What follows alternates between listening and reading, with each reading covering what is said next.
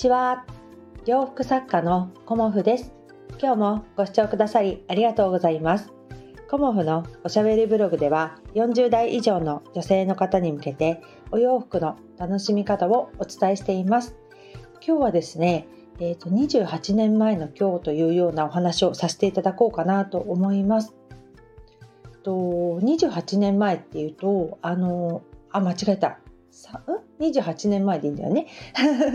っていうと,、えーと、私はね二十歳だったんですよね。うん、今48だから。うん、で二十歳のあの私の成人式はあの今と違ってね1月15日だったんですよね。で1月15日に、まあ、地元のね浜松で成人式をしました。でその時にあの中学校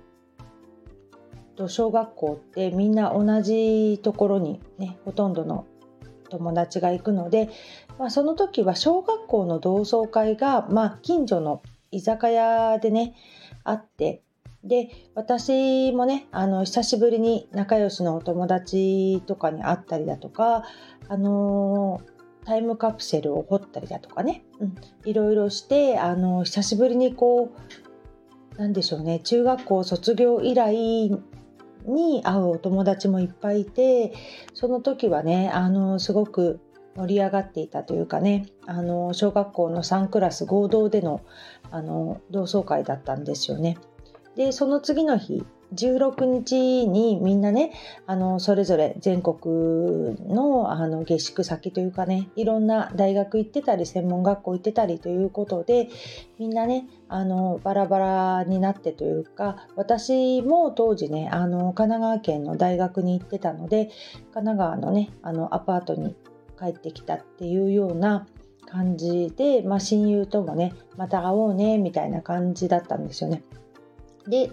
まあ、17日そう帰ってきて、まあ、夜寝ますよね。で17日の明け方にあのテレビをつけたらあのもうねすごいことになっていて震災のねあのニュースがもうひっきりなしに流れているんですよね。でその時にえって思ってあの一番仲良かったねあの親友の子が神戸の三宮に住んでたんですよねその時学校に行ってて。ですぐそこでえー、と思って大丈夫かなと思ってすぐねご実家にお電話したんですけどご実家の方もまあもちろん連絡が取れなくてあのすぐね神戸にご両親が車で向かっているんだけどももうとにかく大渋滞であのもう状況分かりませんっていうような感じでした。うんですごくあの仲良しのねもう小学校の頃からいつもねあの仲良く遊んでいるお友達で、まあ、おじさんとおばさんっていうかねご両親にも本当にあのいつも遊びに行かせてもらってお世話になっていたのでもうねすごくあの心配で心配でっていうようなあの朝だったんですよね。であの幸いにもねそのマンションがあの頑丈だったのでお友達はねあのこう大変な思いをしたんだけれどもあの命をね奪われることはなかったんですけどその後ねあのまあ、お友達にね会ったりすると本当にねもうガタガタ震えちゃってっていうようなことをねあの話してくれました。で私もこのね1月17日が来るとその成人式の次の日のねそのことを思い出すっていうか、まあ、次の日っていうか、翌日の明け方ではあるんですけどすごくね思い出してうん忘れてはいけないなっていうふうにいつも思っています。うんだから、あのー、今日はねあのこのねスタンデー FM でもお話しさせていただきましたがまあね関東の方ではあのー、ね東日本大震災もありましたしその時はねもう停電もしてしまったりとか、まあ、主人とねあのま、主人は東京にいたので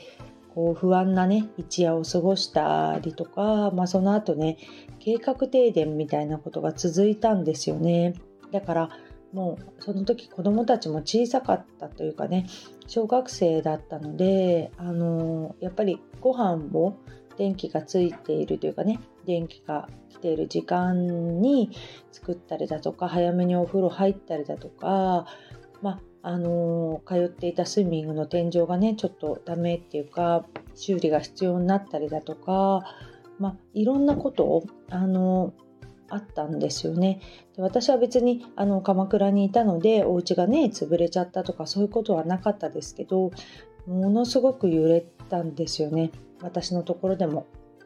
こうテレビが横に波打つような感じでね